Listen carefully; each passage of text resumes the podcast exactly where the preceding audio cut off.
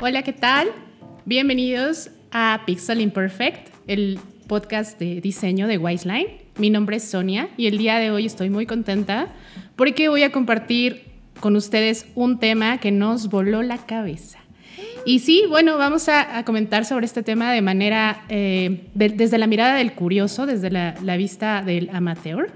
Y para platicar sobre este tema que basta de eh, suspenso, es eh, diseño de futuros, también conocido como speculative design, sorry, critical design, design fiction, eh, discursive design, etcétera, un largo etcétera. Para platicar conmigo acerca de esto, tenemos a Miriam. Hola Miriam, ¿cómo estás? Hola, muy contenta de estar aquí con el gran tema de, de casi ciencia ficción que vamos a platicar. Tal cual. Y también tenemos a Jessica. Hola Jess, ¿qué tal? Hola, estoy muy bien, gracias. Ah, pues aquí con un tema muy interesante, yo diría como el lado oscuro del diseño, como ese lado que no muchos saben, no muchos conocen, entonces es un tema muy interesante el que vamos a abordar. Sí, de acuerdísimo. Y bueno, comenzamos preguntándonos justamente, ¿no? ¿Qué es eso del diseño de futuros? Eh, ¿Cómo se come? ¿Qué significa exactamente eso del diseño especulativo? Y bueno, una de las cosas que de repente eh, me tocó escuchar por ahí era eh, que, bueno, no es exactamente, o sea, el diseño de futuros eh, no es hacer predicciones, es más bien hacer proyecciones, que lo que te permiten estas proyecciones es estar preparado para cualquier eventualidad a la que te enfrentes, ¿no? Es decir, te permite una visión estratégica que te va a ayudar a la toma de decisiones en tu, en tu negocio, en tu negocio, en tu práctica de diseño, y una de las cosas que es como muy interesante acerca de esto es que, bueno, tal cual, eh, pues el diseño no puede ser, o sea, no podemos predecir el futuro, pero podemos imaginarlo y podemos imaginar qué futuro preferimos y trabajar para alcanzarlo.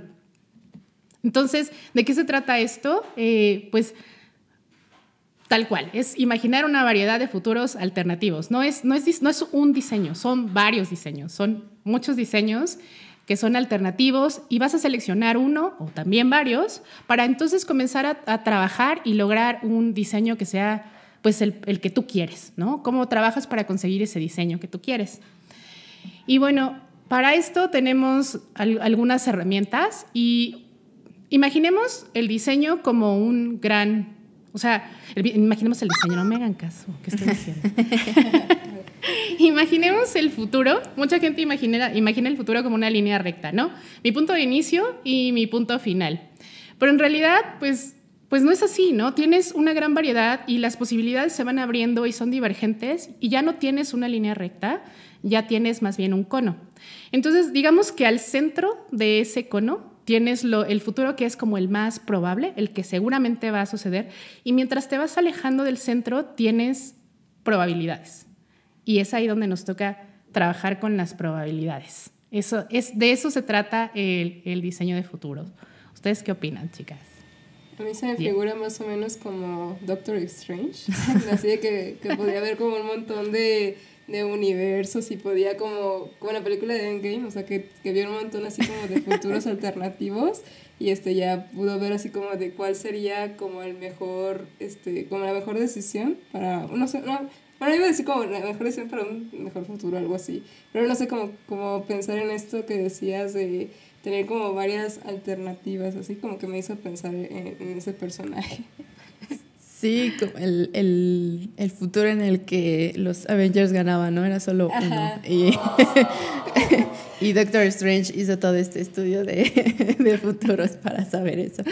Eh, no, está súper padre este eh, tema, creo que es como un poco raro y la gente podía pensar como, ¿qué es eso, no? Pero eh, realmente lo hacemos diario, ¿no? A lo mejor no tal vez con esta perspectiva o, este tipo como de, investigación, pero por ejemplo, ¿no? Si, si, tenemos algún plan o algo así, decimos, ok, eh, a lo mejor me voy a ir en transporte público y puede que haya mucha gente, em, pero también si me voy en coche puede que haya mucho tráfico y quién sabe si vaya a llover, ¿no? Entonces, en teoría empezamos como a imaginar este tipo de futuros y a tener diferentes planes, ¿no? En caso de que alguno suceda.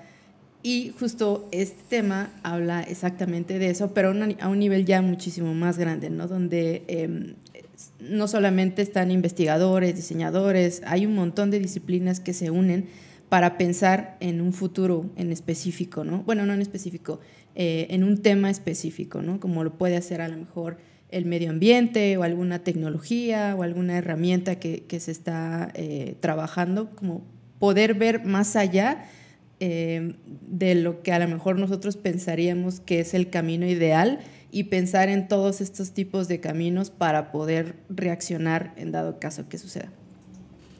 Sí, tal cual como lo comentas. Me encantó esa referencia de, de que lo hacemos diariamente porque es cierto. O sea, pensando en en cuando tienes una cita importante en la mañana, una cita de trabajo, dices, no, tengo que llegar a tiempo, ¿no? ¿Y para dónde es? Ah, bueno, pues es que si voy a tomar tal y tal calle, no, ni los sueños, porque entonces no voy a llegar. Entonces comienzas a hacer toda esta perspectiva, toda esta planeación y dices, bueno, entonces voy a salir con tanto tiempo para llegar a tal hora y pues ya, ¿no? Tal cual, estar listo y haces esta planeación previa.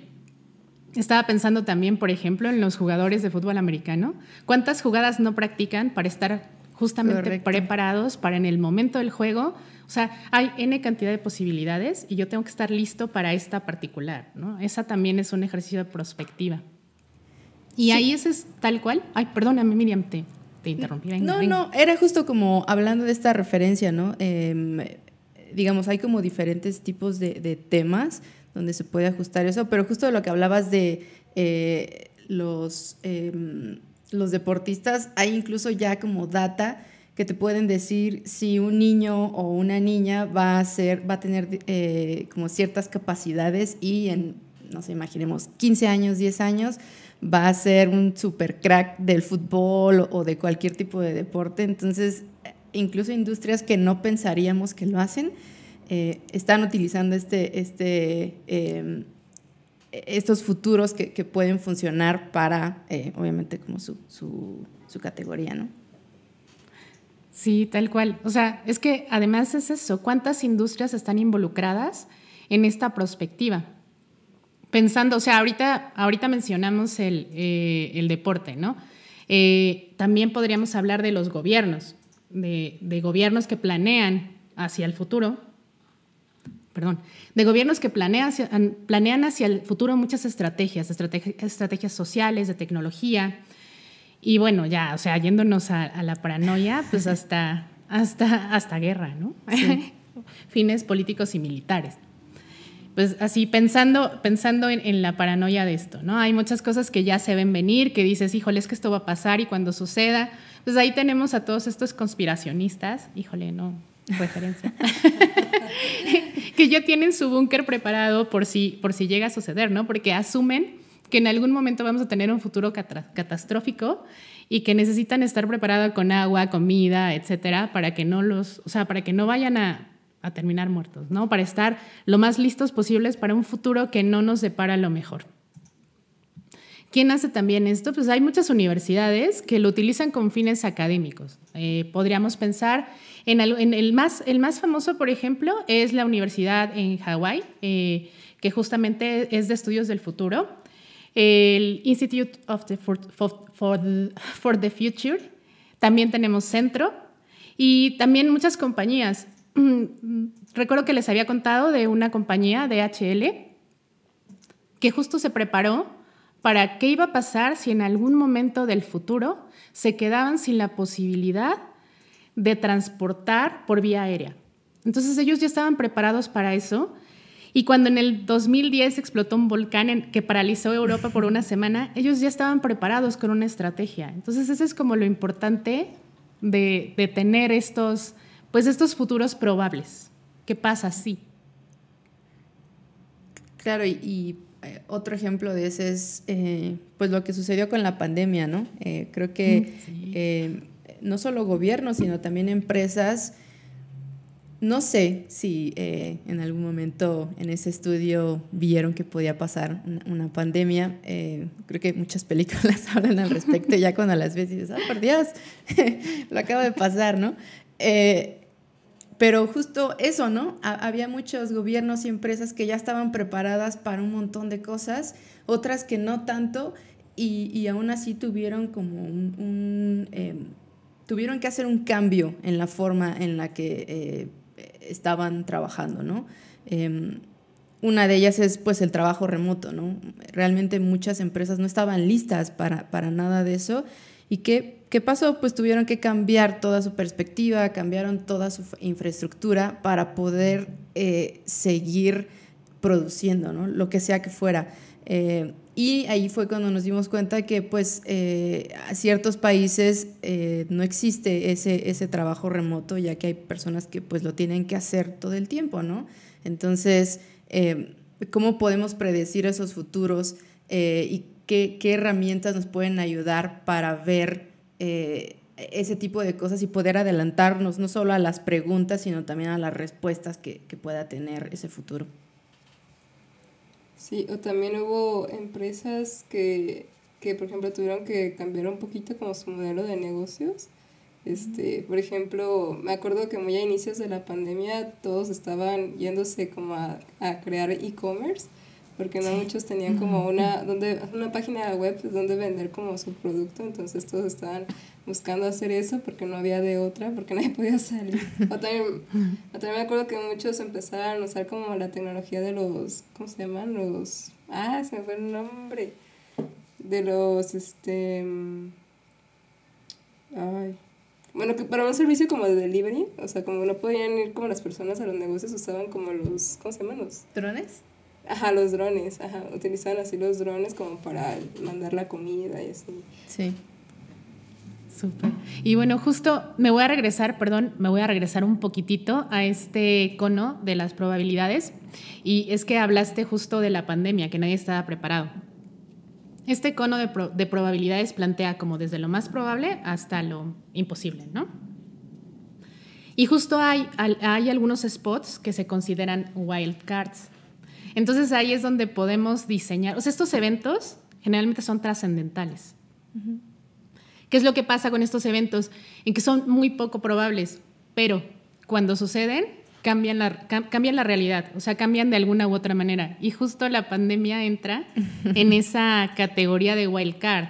Porque si bien, por ejemplo, nos estábamos, nos estábamos yendo ya hacia un futuro más tecnológico, o sea, ya estábamos yendo y comenzando a hablar sobre el trabajo remoto, el e-commerce y demás, si bien ya estábamos hacia allá, no, no pasaba. O sea, esto le dio un empujón hasta el gobierno para mandar a muchísima gente a trabajar desde casa. Y, cambió la economía. Y entonces, pues creo que muy pocos gobiernos estaban preparados para afrontar este cambio. Y entonces justamente es donde vemos que, pues la economía comienza a, caer, comienza a, cambiar los paradigmas que venían y entonces es cómo nos adaptamos. Y, esa, y además ese cambio tuvo que ser súper rápido. No, no fue, o sea, algo que pudimos haber preparado con tiempo, no, o sea, el, esta pandemia nos obligó a hacerlo así, en fa, ¿no? Y pues bueno, entonces, ¿cuáles son, eh, hablando de nuevo del, cono de futuros como también una herramienta, hay distintas eh, herramientas que nos pueden ayudar o, hay ciertos procesos que se llevan a cabo. Eh, hablé hace un momento como de estas wildcards y de que bien, o sea, ya nos estábamos yendo hacia la tecnología. Básicamente, eso es lo que podríamos considerar como señales. Hay, hay distintas señales de que algo va a pasar, ¿no? Eh, eh, y en realidad lo que tenemos que hacer o nuestra labor como diseñador es cuestionar al futuro. A ver, ¿qué es lo que va a pasar? ¿Qué es lo que viene? ¿Cuáles son estas señales que me está dejando el futuro para que yo pueda estar preparado para lo que va a pasar? ¿no? que, muchos, muchos, muchos jóvenes ya tenía años que comenzaban a ser nómadas digitales, por ejemplo, esa era una señal, solo que no la vimos tan, tan, tan pronto, ¿no? ¿no? No supimos tomarla y no supimos quizá, bueno, en algunos casos, no todos, seguro habrá quien sí estaba preparado, pero justo esa es una señal, por ejemplo. Eh, ¿Qué es una señal? Pues son observaciones eh, que deberíamos hacer todos, en realidad esto, la idea es que se democratice, Y son, son, son observaciones que te, que te resultan de repente sorprendentes, así de, ah, caray, ¿por qué está pasando esto? O, ay, no manches, ¿de verdad esto es real? O sea, todo ese tipo de, de, señales, de, observaciones, pues la idea es que las vayas guardando y que las vayas teniendo como en, este, en, en tu, en tu cuadernito de, señales de lo que nos depara el futuro, ¿no? Y estas señales en teoría nos estarían hablando de un cambio, de que es algo que va a pasar, ¿no? Son como evidencias del presente que te están indicando el futuro. Y pues tal cual puede ser, pues no sé, una noticia eh, que sea de, de, México y que de repente digas, ah, caray, esto también está sucediendo en Argentina o esto también está sucediendo en Colombia. Hablemos, por ejemplo, del diseño inclusivo, ¿no? Ya, ya actualmente un, o sea, como cliente, como usuario de algún servicio o producto, lo que quieres es pues que sea personalizado, eh, que te trate bien, que, que, adivine lo que quieres. Y entonces al final, exacto, que sea inclusivo y entonces, pues tal cual, si esto sucede en México y también sucede en Colombia y también sucede en, Gran Bretaña, entonces es, un signo ya, es una señal de que hacia allá nos estamos encaminando y hacia allá deberíamos estar trabajando como diseñadores o prepararnos para saber, o sea, dentro de 10 años, este usuario que me está pidiendo hoy eh, ser tan específico con él, ¿qué es lo que me va a pedir? O sea, ¿qué es lo que puedo generar que le dé valor para que en 10 años siga conmigo, ¿no? ¿Cómo va a ver el mundo en 10 años eh, este, este usuario? Entonces, pues bueno, esa es como, como, como una de las cosas que, a las que tenemos que estar atentos, ¿no? Es, si esto va a significar algo para mí hoy, y probablemente vaya hacia allá, o sea, una tendencia, bueno, pues tengo que guardarlo y tengo que recolectarlo para que entonces, como decía Steve Jobs, ¿no? Comiences a unir los puntos y ya te dé algo, o sea, te dé algo más grande y te esté dando un, este, una señal más clara y entonces ya digas, ah, bueno, estos puntitos forman esto y voy a trabajar sobre esto. Y, bueno, otra de las como llamarlo, otra de las técnicas se llama tal cual escaneo del horizonte. Y bueno, idealmente, o sea, idealmente estás enterado de lo que está pasando, ¿no? Idealmente estás todo el tiempo buscando esas señales y escaneando esas señales para que, para que puedas tener tú mismo tu, tu pizarrón de, de señales y es todo el tiempo, o sea, todo el tiempo estás al pendiente de lo que pasa. ¿Ustedes hacen algo así, algo semejante?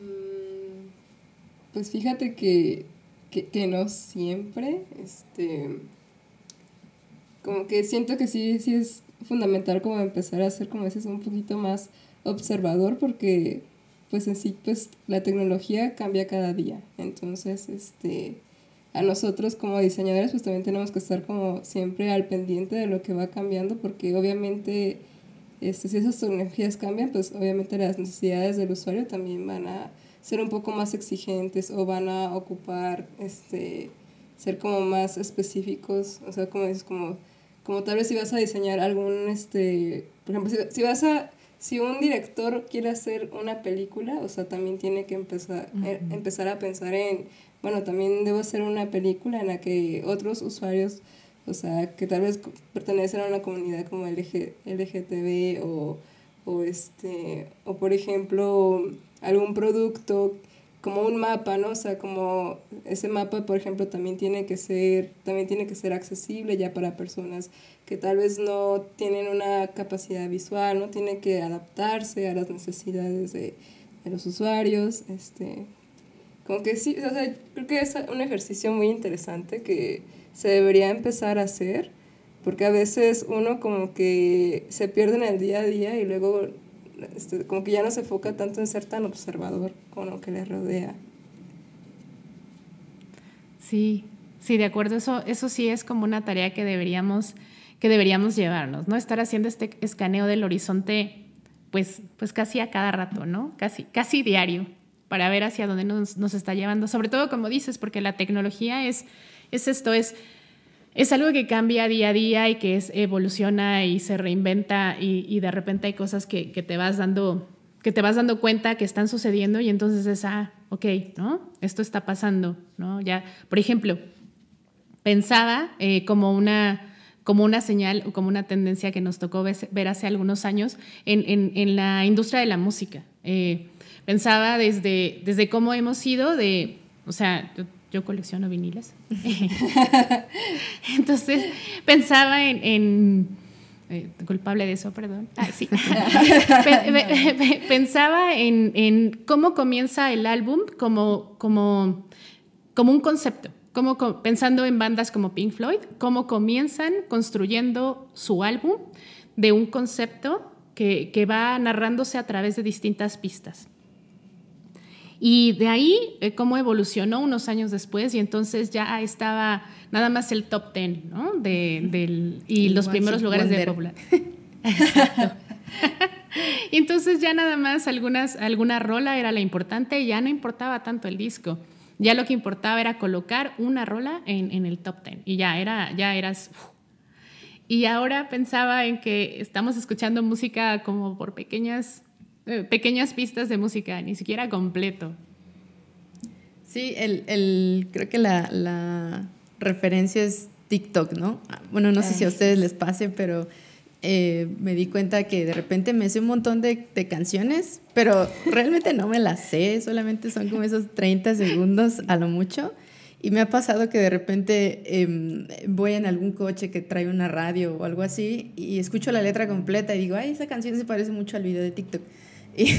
Y, justo es la canción completa, eh, pero ya no están hechas como para, para eso, ¿no? Eh, ¿no? No, estoy hablando como de, de todos los, eh, los músicos, em, pero sí hay, hay herramientas que, que, van a eso, ¿no? Y, hablando de TikTok, no sé si se acuerdan o tal vez fue hace muchísimo, muchísimo tiempo que existió esta aplicación de Vine, ¿no? Ah, esta aplicación de Vine eran videos cortos que en ese momento me acuerdo que tuvo un montón de, de, pues como de popularidad y la gente lo empezó a usar, pero de repente se olvidaron de él totalmente, ¿no? Entonces, ahí, ¿qué pasó? Eh, creo que esta empresa tal vez le faltó ver un poquito o tener estudios eh, del futuro para ver si realmente su, su, su, aplicación iba a funcionar en ese... Eh, futuro, ¿no? Digamos, ahora ya es nuestro pasado, pero eh, en ese entonces era el futuro. Creo que faltó un poco de ese estudio o em, imaginar que tal vez la herramienta estaba funcionando bien, pero eh, que podía ser... Preparados. Exacto, no estábamos preparados y que podía funcionar mejor dentro de cinco años, ¿no? Eh, creo que falta mucho de eso y otra de, las historias que también me acuerdo mucho fue Blockbuster, ¿no? Blockbuster fue, eh, eh, la verdad, un cambio porque ya no tenías que comprar la película, ya podías rentarla y podías rentar tantas películas quisieras y eh, pues las ibas a regresar a un lugar.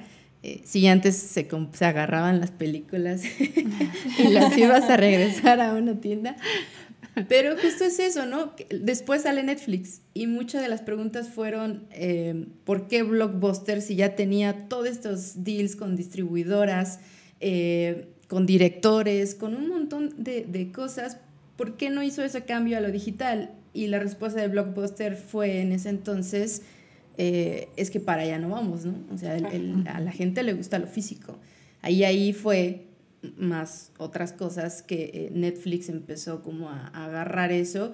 Y ahorita ya muchos de los servicios son así, ¿no? Eh, muchos son digitales, ya ni siquiera te dan la oportunidad de tener pues, tu tarjetita de, de pues, tu, membresía. Tu membresía. Exacto, sino simplemente es una, una, cuenta que tienes con tu correo electrónico y la cuestión es de que si en algún punto Netflix cierra o cualquier eh, plataforma de streaming, realmente dónde, dónde vamos a consumir esos productos, ¿no? Entonces, em, es un estudio bien interesante, como lo dicen, que no solamente abarca una, una cierta em, como tecnología o, exacto, plataformas, sino son, son un montón de cosas que ya si nos ponemos a, a, ver cada una de ellas, tienen un montón de, de posibilidades em, de que a lo mejor pudieron haber funcionado mejor o eh, que incluso nunca se debieron de haber hecho, ¿no? Que era un poco lo que eh, decías con, con, esto de, de, de, pensar en futuros ahí eh, medio raros. Sí, y de hecho ahorita que mencionaste eso de Blockbuster, o sea, en ese entonces Blockbuster era como el rey, ¿no? O sea, de así de rentar las películas y todo eso. Y como mencionaste también, o sea, llegó Netflix a tocarle la puerta a, a Blockbuster, o sea, creo que sí, ¿no? Era como para no sé, como que para unirse o algo así, y, pues sí, Blockbuster lo rechazó, y fue, bueno, en sí, pues Netflix fue más visionario que Blockbuster, como que Blockbuster estaba en su zona de confort, así como de, no, pues ya, ya, tengo mis usuarios aquí en la palma de la mano, ¿no? Y pum, llega Netflix y ya con su plataforma, bueno, no empezó digital, empezó como por correo a, a mandar creo que las películas o algo así, y luego se, se empezó a lo digital y fue la primera plataforma digital para ver este pues películas, obviamente pues pagando una membresía. Y con todo esto de la pandemia, yo me acuerdo mucho que, por ejemplo, yo, yo trabajaba antes para Cinepolis, entonces, este, Cinepolis así se puso en, en, en joda, pues, este, empezar a, a hacer lo de Cinepolis Click, que fuera para todo Latinoamérica.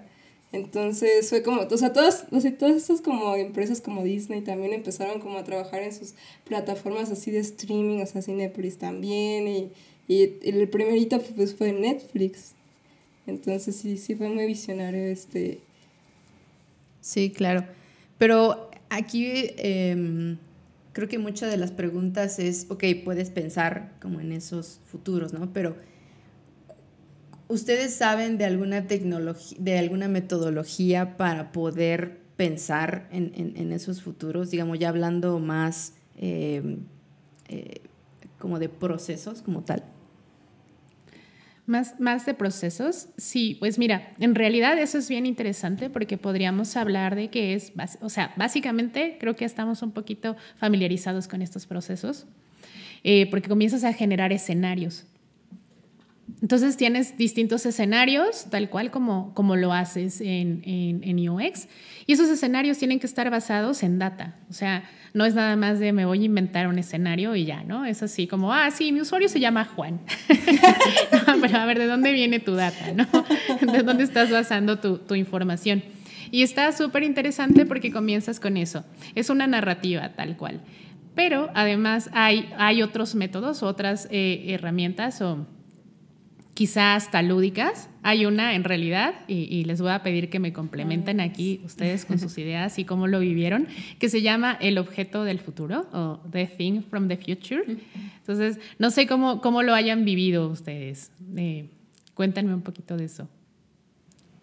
Sí, bueno, en, en, son, son, varias como cartitas, ¿no? En las que uh -huh. eh, vas generando como diferentes tipos de, de escenarios que justo ayudan a poder pensar en estos posibles futuros y fue muy curioso porque mientras estábamos planeando este tema, eh, tenemos una, una reunión eh, semanal, el equipo de diseño, y justo hicimos una actividad de eh, The Thing from the Future, ¿no? Entonces era una actividad realmente no pensando en soluciones, eh, ni, ni, en un tema específico, era simplemente para que eh, fuéramos totalmente creativos y empezáramos como a, a, idear un montón de cosas, ¿no? Entonces, eh, nuestra compañera Pilar hizo todo este, sí, hizo todo este, este, este juego que al final de eso, ¿no? Se convirtió en un juego, pero creo que si lo pasas como un lado muchísimo más de investigación y, y de que yo quiero descubrir o, pensar en un futuro para encontrar una solución, este es el, el, juego que, que, te puede ayudar, ¿no? Y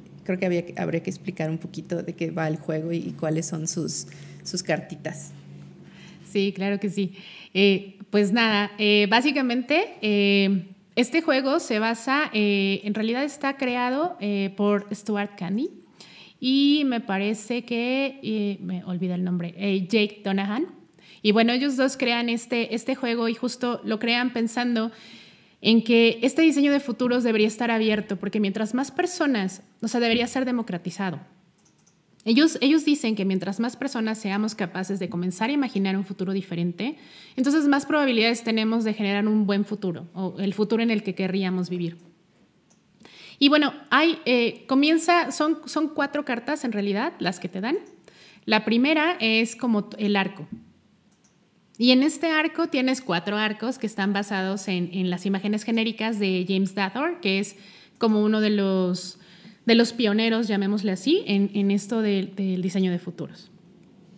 ¿Qué son estos cuatro arcos? El primero es el arco del crecimiento, el del colapso es el segundo, eh, disciplina y transformación. Esos son los cuatro arcos.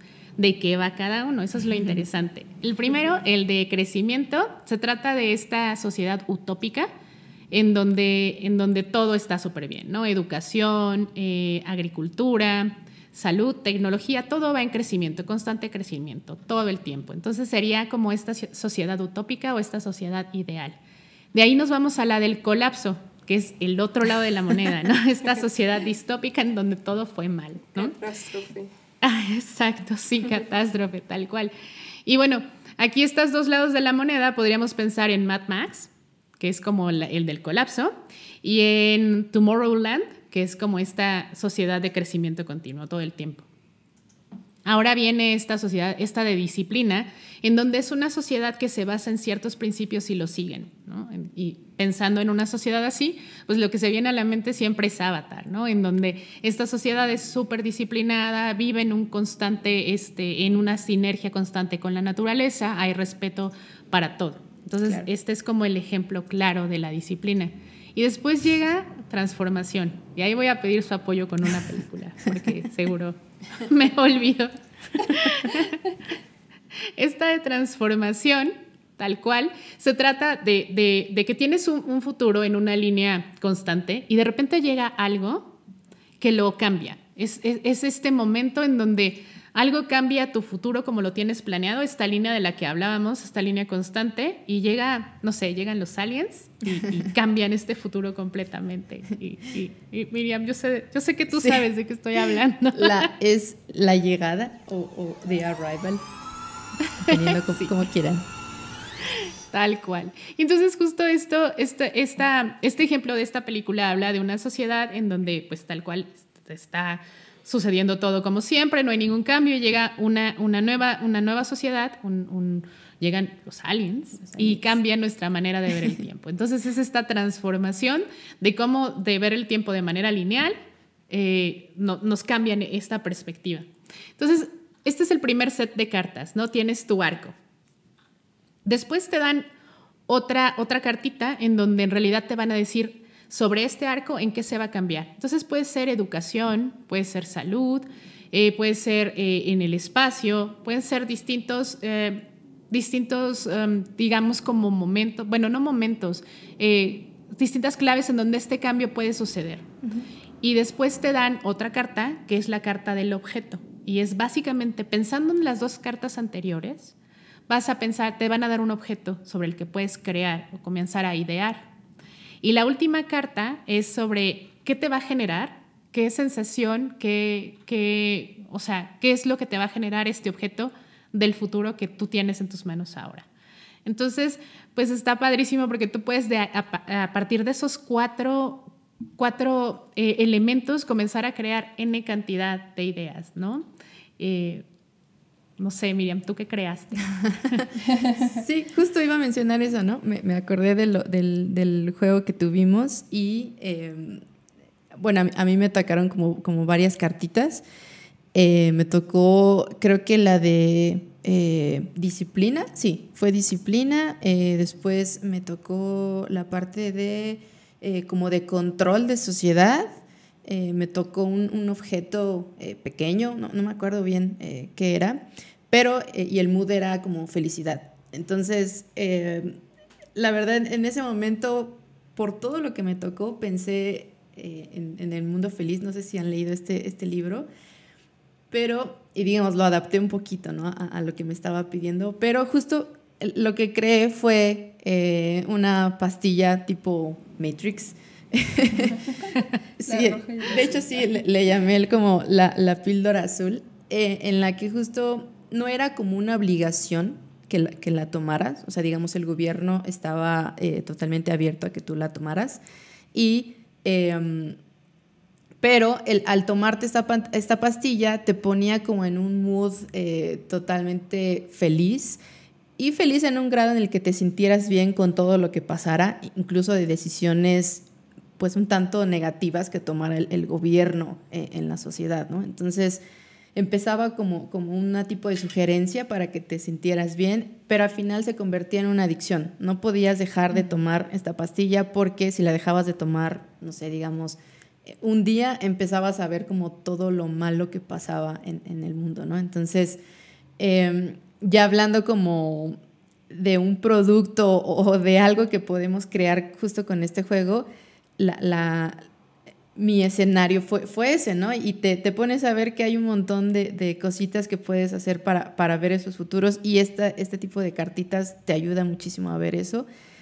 Y la verdad te, te saca, ¿no? Te saca un poco porque tienes que volar tu cabeza, tienes que decir, ok, a ver, tengo que pensar en esto, en esto, en esto. Y a veces llegas a resultados que ni siquiera te imaginas. Y creo que eso es lo importante como de, de, este eh, diseño de futuros, ¿no? Pensar en algo en lo que no estés imaginando y puedas volarte la cabeza para eh, dar ciertas eh, respuestas y, productos que puedan servir en, ese ecosistema. Sí, tal cual. Es que la labor justo de estas tarjetas es, es ser estas detonadoras de, de, conversaciones, ¿no? Porque entonces pasamos como de un futuro feliz, de sí, va a estar todo padre y este es mi producto, pero después, ¿cómo puede ser tomado para destruir cosas, ¿no? Para, para manipular quizá, para tener este control de la sociedad, ¿no? Y entonces es bien interesante porque justamente cuando creamos escenarios, generalmente tendemos estos sesgos de, crear hacia el futuro, pero pensando en nuestras experiencias. No sé si les pase, es así como, híjole, pensando, pensando en, un, en un día cotidiano, ¿no? Híjole, voy a tener que presentar con este cuate y siempre me hace preguntas que no sé. ¿cómo le voy a hacer, no? Y entonces llegas a la reunión ya pensando en que te va a preguntar algo y que no vas a saber contestar. Entonces estás viendo hacia el futuro construyendo sobre todas estas ideas que ya traes del pasado. Y básicamente, eh, básicamente funciona así, ¿no? O sea, eh, eh, tus ideas, estas, estas ideas de, lo que estás viviendo, de lo que estás pasando, generalmente tiendes a llevarlas hacia adelante. Y justo me gustaría platicarles de un, de un ejemplo, de un ejemplo de, de, un proyecto que se hizo hace, híjole, hace algunos años, y justo iba así, o sea, estos cuates, justo eh, de, los creadores de, este proyecto que se llama The Thing from the Future, estas cartitas, bueno, lo que ellos hicieron fue presentarse en una exhibición hace ya bastantes años y comenzaron a, o sea, e, ellos estaban preocupados por la contaminación en el, agua. Entonces ellos decían, el el ser humano, el cerebro del ser humano es bien extraño, porque sí todos sabemos que hay contaminación, pero y, sabes que en 10 años, en 20 años, esa contaminación pues va a llenar eh, eh, el océano y que el agua, pues nos estamos acabando el planeta. Pero decías, es, es, algo abstracto, a lo que nadie le hace caso porque no es cercano. Entonces, ¿cómo podemos hacer que estas cosas que están pasando sean cercanas? Y ellos crearon este proyecto, llevaron a, una, a una conferencia distintos garrafones de agua. Esos garrafones de agua estaban desde 1910, me parece. ¿Alguien sabe cuándo, cuándo, este, cuándo se inventó el plástico? ¿No? bueno, creo que, creo que 1910. Pongamos ese número, eh, puede que lo corrija después. Pensemos que hay un garrafón de agua con el nombre 1910 y se fueron a un garrafón de agua con el número 2050. Y entonces, conforme iba pasando el tiempo, cada 10 años, estos garrafones de agua se iban llenando de plástico. La idea es que los asistentes al evento tomaran agua de esos garrafones. Exacto. Entonces ellos decían, o sea, la verdad es que había un truco, nadie estaba tomando agua contaminada, teníamos un truco abajo y estaban tomando agua del garrafón, pero cuando la gente se enfrentaba a tener que elegir qué garrafón tomar, pues nos veían con caras de, estos asquerosos, ¿por qué me trajeron esto para beber? Pero era su manera de explicar que eso estaba pasando y que si bien en, el en 1910 era un pedacito de plástico lo que había en el mar, hacia el 2050 ya todo el garrafón estaría lleno de plástico. Y, de repente que, estés llenando de plástico el océano significa que te estás acabando el planeta y que en algún momento te vas a acabar el agua. Y el océano no está tan lejos, ¿no? O sea, el océano está afectando tu día a día. Y de esto se trata, o sea, lo que se hace en el diseño de futuros es confrontar tu cerebro con eso que está lejos y que se ve abstracto y, con lo que tu cerebro dice, no, falta mucho, ¿no? No, no va a pasar. Entonces, el diseño de futuro se trata de traerte el futuro y, ver de una manera... Eh, de una manera regulada, de una manera en donde hay alguien que te está ayudando a llevar a cabo todo ese tipo de cosas, entonces te enfrentas a ese futuro que tú mismo estás creando. ¿Cómo haces para no llegar a eso, a no tener que beber de un garrafón lleno de plástico? ¿no? A un es lo catastrófico, ¿no? Ajá, exacto. Sí, y em, bueno, ya, ya relacionarlo un poco a, lo que estamos eh, viendo y, platicamos, me, me, pregunto, ¿no? Y, era algo que estaba eh, leyendo, em, ¿cómo podemos relacionar todo este diseño de futuros hacia el diseño, ¿no? Porque, digamos, el nombre diseño de futuros eh, realmente no nos dice mucho, ¿no? O sea, ¿qué diseñamos? ya como tangiblemente, ¿no? Porque mucho de, de, lo que hacemos es justo crear eh, algo muy tangible para poder eh, como meternos en, en, eso y decir, ah, ok, mira, el, el, resultado es este, ¿no?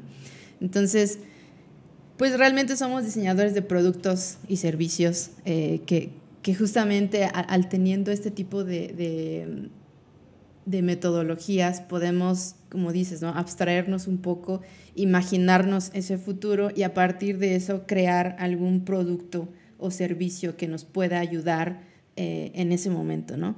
Y, y, ese está padre porque em, aquí va, va, un poco de la mano con, con, esto que tenemos de diseño centrado en el usuario, que ahora nos, nos, enfocamos mucho en eso, ¿no? En qué quiere el usuario, qué necesita y todo, pero justo el, el diseño de futuros tiene que quitar esa parte de eh, centrada en el usuario porque entre más pensemos en, un, en, algo muy específico que funciona para un público del presente, claramente ahí estamos fallando totalmente en, las respuestas y en las posibles preguntas que nos podemos hacer. Entonces, aquí el diseño centrado del usuario no funciona tanto eh, porque tenemos que imaginarnos y, como lo hemos dicho, ¿no? volarnos la cabeza un poquito para crear este tipo de, productos y eh, cómo podemos hacerle desde nuestro lado, eh, creando metodologías o incluso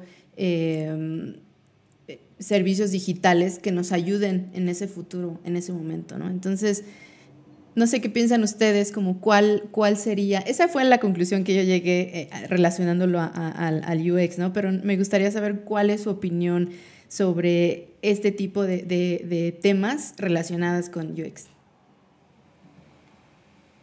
por ejemplo, como para el diseño de, de algún servicio, bueno, al menos como, como mencionabas, este, yo siento que sí, que sí los diseñadores, o sea, tenemos como ese poder, bueno, haciendo como un poquito un, este, un patrocinio, bueno, no patrocinio, pero una recomendación más bien.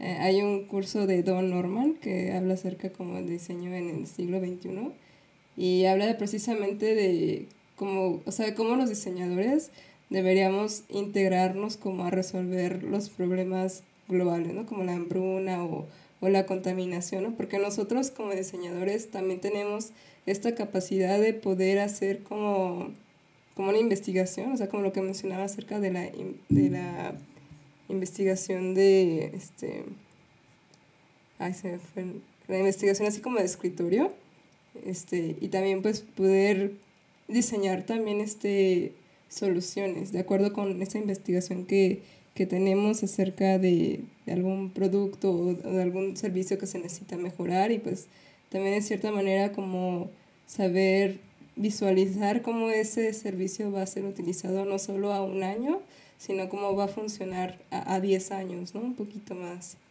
Entonces yo siento que, que sí, nosotros también como diseñadores tenemos como, como esa capacidad, tenemos las herramientas para poder sacarle jugo. Sí, tal cual. Estaba pensando en, uno de los ejemplos justo. Eh, eh, de hecho, el Reino Unido hizo un, trabajo justamente pensando en, qué iba a pasar con su población cuando envejeciera. Entonces ellos comenzaron a investigar y fueron, o sea, hicieron una serie de workshops y entrevistas y estuvieron pensando en de aquí al 2050, estas personas con las que estoy hablando hoy van a, o sea, habrán envejecido qué clase de productos o servicios van a necesitar, qué es lo que yo voy a tener que darles, cuáles son sus preocupaciones eh, y cómo voy a diseñar para ellos, o sea, cómo voy a permitir que, que, la calidad de vida que les estoy proveyendo ahora siga así y la percepción que tienen del gobierno, pues siga así, ¿no? Si, si es buena, pues que siga, siga en, este, en este punto. Y entonces básicamente sí se enfocaron, ¿no? Se enfocaron en, trabajar con, con, estas personas, se enfocaron en hacer entrevistas, se enfocaron en entender. Entonces lo, lo que dicen ambas es bien importante porque sí es nuestra responsabilidad.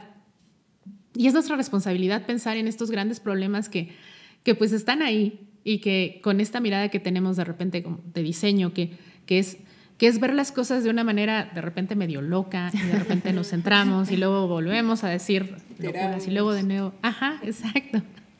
Entonces creo que sí, tenemos las herramientas para trabajar sobre estos problemas, tenemos las herramientas para enfrentarlos, pero la idea es entonces sí comenzar a cuestionarnos cómo podemos ayudar desde nuestro lado, qué es lo que podemos dar como diseño, ¿no? Esa es nuestra responsabilidad tal cual como diseñadores. No sé, Miriam, sí. Sí, eh, algo que, estaba pensando mientras leía todo eso es de, eh, no sé, ¿no? Algunas personas eh, pueden preguntarse, ok, yo, pero de mi lado de diseño, ¿qué puedo hacer, no? Eh, o sea, sí me, hablas de todos estos servicios, estos productos, eh, estas metodologías, pero yo, ¿qué puedo hacer al respecto, no? Entonces, em, creo que la mejor forma de, de, poder ayudar y de empezar a pensar en todo esto es eh, que seamos críticos, ¿no? Con el trabajo que hacemos. Hay algunas empresas grandes empresas que están encargadas del futuro de, ciertos servicios, ¿no? Y, al final están llevando este tema a, a, todas las personas, ¿no? Y cómo pueden cambiar la vida de las personas por una cosa muy, muy, muy pequeñita. Entonces, si estamos como trabajando, y no estoy hablando que tengamos que trabajar en una gran empresa, ¿no? En cualquier tipo de empresa donde a lo mejor tengamos preguntas, eh, más preguntas que respuestas, em, podemos empezar a hacer todos estos estudios eh, de futuro y ver si realmente el producto que estamos ofreciendo puede ayudar a, las personas, ¿no? Y no estoy refiriéndome a, que tengamos que parar totalmente el producto que, que, que, tiene esta empresa, sino también a considerar nuevos caminos, ¿no? A lo mejor había eh, ideas y posibilidades que ni siquiera se habían pensado porque no, simplemente no salían, no salían de, de, la cabeza, ¿no? Entonces, al tener todo este estudio y todas estas posibilidades, podemos empezar a crear nuevos caminos que al final le funcionen a las personas, porque no sé si ustedes vieron el, documental de Social Dilemma, está en Netflix, eh, véanlo, está muy bueno, pero justo hablaba un ingeniero de Facebook, ¿no? Eh, él fue co-creador del botón de like en Facebook y él hablaba de que en un inicio se pensó esto como un componente que iba a traer muchísima felicidad a los usuarios, ¿no? Es como, subí una foto, subí un post y tengo 40 likes de mis amigos, ¿no? Y eso me va a hacer muy feliz. ¿Qué fue lo que pasó? Que la sociedad empezó a cambiar y empezó a evolucionar a un, a un modo en el que este like se convirtió como en una herramienta más de popularidad y de aprobación entre la gente, ¿no? Y lo cual generaba depresión y ansiedad a todas las personas, ¿no? Tanto que ahora están empezando a, hay estudios donde ya los quieren quitar, ¿no? Eh, Instagram está, está eh, uno de sus proyectos es justo quitar como este botón de like para tenerlo, ¿no? Entonces, ¿qué habla? Pues dices Facebook, ¿no? Eh, puede tener muchísimos de estos estudios, pero ¿Qué pudo haber pasado si a lo mejor eh, Facebook se hubiera puesto en un escenario súper apocalíptico y decir, ok, mira, ¿qué tal si sacamos esta herramienta? La gente va, se va a sentir mal y va a pasar 1, 2, 3, 4, 5, 6. Ah, bueno, tal vez eh, el botón de, like, eh, digamos, hubiera salido de todos modos, pero a lo mejor se hubiera pensado de otra forma, ¿no? O, o tratado de una, de una forma distinta para que al final lo que se pensó como algo para que trajera felicidad eh, fuera al final eh, felicidad para, para, los usuarios que lo estaban haciendo. Como la píldora azul de la que hablabas. Estaba pensando cuando dijiste el botón de Facebook, dije, ah, es azul. Ah, es la píldora azul. Eran felices y luego ya no, y se volvieron adictos a ello. Sí, de hecho, sí es cierto. Es que tal cual era O sea, es, como, como esta idea de diseñar para el futuro próximo. O sea, nadie, eh, supongo que nadie se imaginó que en algún momento el, bullying de, de, nada, de, podría que ser tanto, por ejemplo, hablando de todos estos casos de bullying en, en, redes sociales, ¿no? O nadie pensó que en algún momento alguien pudiera volverse tan adicto que, en realidad estuviera pues, pensando solamente en obtener la mayor cantidad de likes y que podrías llegar a, un nivel de depresión. O sea, es eso de, de, lo que decías tú, centrarnos solamente en el usuario y en la necesidad del usuario actual y lo que quiere, ah, pues quiero más likes. Bueno, pero ¿qué va a pasar cuando no los consiga? ¿no? ¿Hacia dónde va? O sea, si en 10 años lo que hacía ya no es tan importante y se acostumbró a vivir con este, estos likes, ¿qué va a pasar con él?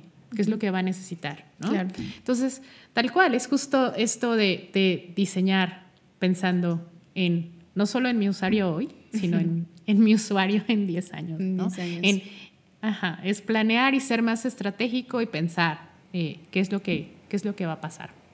Y pues bueno, creo que, creo que pues el futuro nos alcanzó y es hora de, ir cerrando.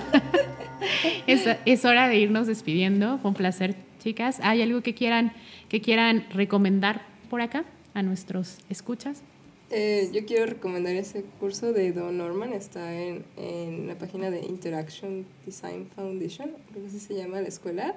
Este, la verdad es muy interesante, si pueden darle una chance, este, chequenlo y igual pueden utilizar como el ejercicio de las cartas para, para este curso.